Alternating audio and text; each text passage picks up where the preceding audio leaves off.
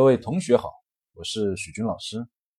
电台上线到现在呢，已经聚集了大量的粉丝，同学们呢都表示呢对管理学和心理学有十分浓厚的兴趣。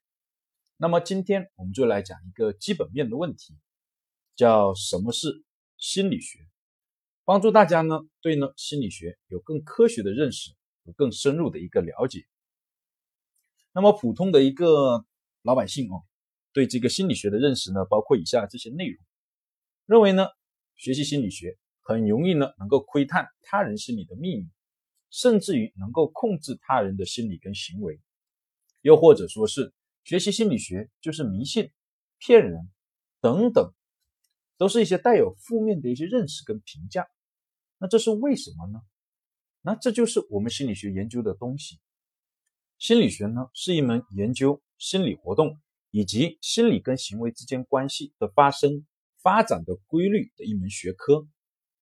比如说，喜、怒、哀、乐这些情绪是怎么来的？又比如说，心理问题跟一些不良的行为，比如说抑郁症、焦虑症、强迫症、网瘾、烟瘾、厌学，这些呢是怎么形成的？再比如说。为什么孩子小的时候老喜欢去吃手、吃脚丫子？再比如说，怎么样去激励他人，使他人能够努力实现自己的目标？等等，这些呢都是呢心理学研究的范畴。纵观整个心理学的研究史，一般都包括这两条主线：第一条，研究什么是心理以及心理的一个构造；第二条，研究是心理和行为之间的关系。心理学这个词最早来源于希腊文，是指呢灵魂，而早期呢认为灵魂是类似于像气体或者呼吸这样的东西，因为在当时看来，生命依赖于呼吸。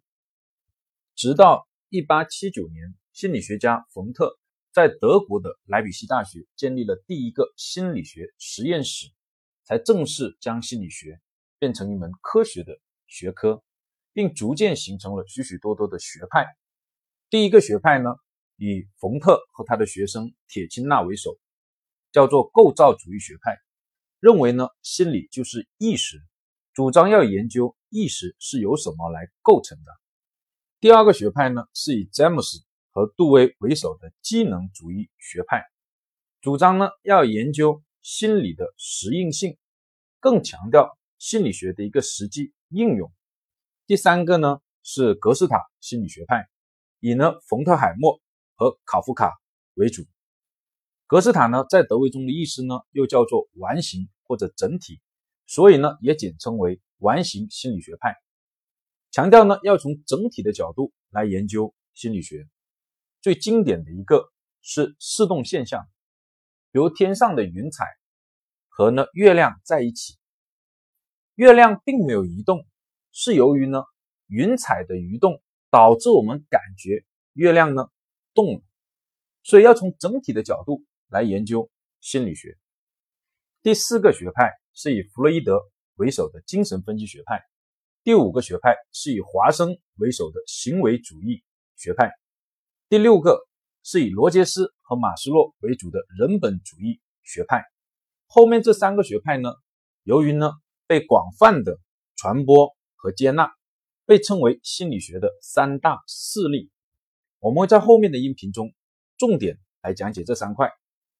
尽管这么多的学派，他们研究的角度、思路、形式、方法都不一样，但都对这个世界、对人而言产生了积极的意义，都在努力的完善人对这个未知的世界、未知的心理的认识。从而呢，帮助人呢学会如何去管理和改善自己的心理和行为，让人过得更加的幸福。最后呢，对呢，在本电台啊学习的心理学的爱好者、心理咨询师、心理医生或心理学的科研工作者，给予一些学习心理学的建议。第一，要以积极的心态来学习，多看正面的、积极的地方，少看负面的。消极的地方，为什么这么说呢？因为呢，学习心理学你会发现，举的大量的案例都是负面的，都是在如何解决心理问题或心理困惑。大量的接收这些负面的信息以后，会感觉呢这个世界都是灰暗的。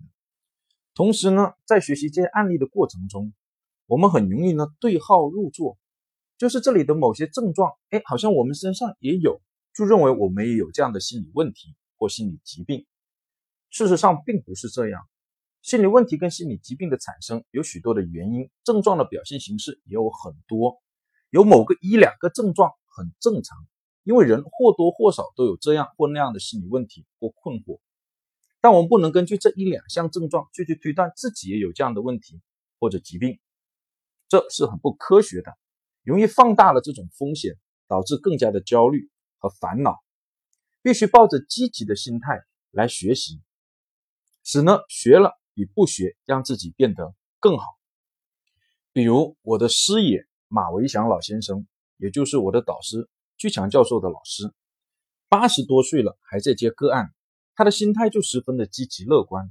他认为他的理论研究和经验不仅帮助了很多的来访者，而且也帮助了自己。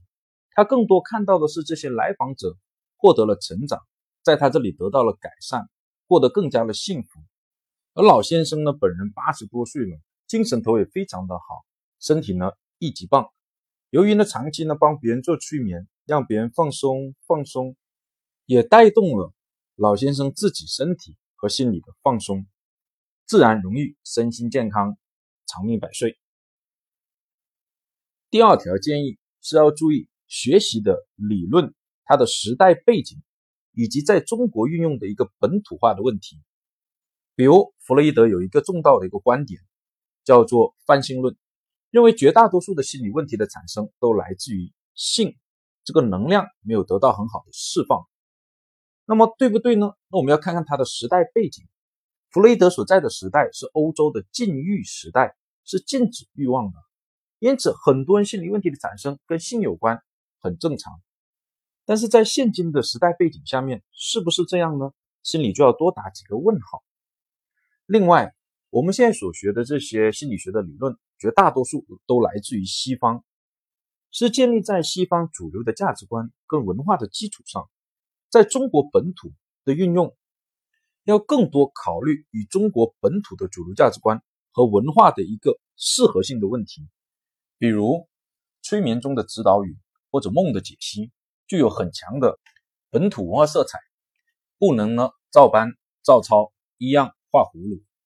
又或者说呢，像亚龙团体，或者是萨提亚的家庭结构治疗当中的这个团体部分，就要注意中国人呢相对于西方人呢更加的含蓄，因此要加入更多的破冰暖场，增加信任感的活动等等这些操作当中，如何适应本土化的问题呢？我就不再一一的赘述了。希望呢，心理学的学习能够更好的帮助大家，让大家变得更加的快乐和幸福。谢谢大家。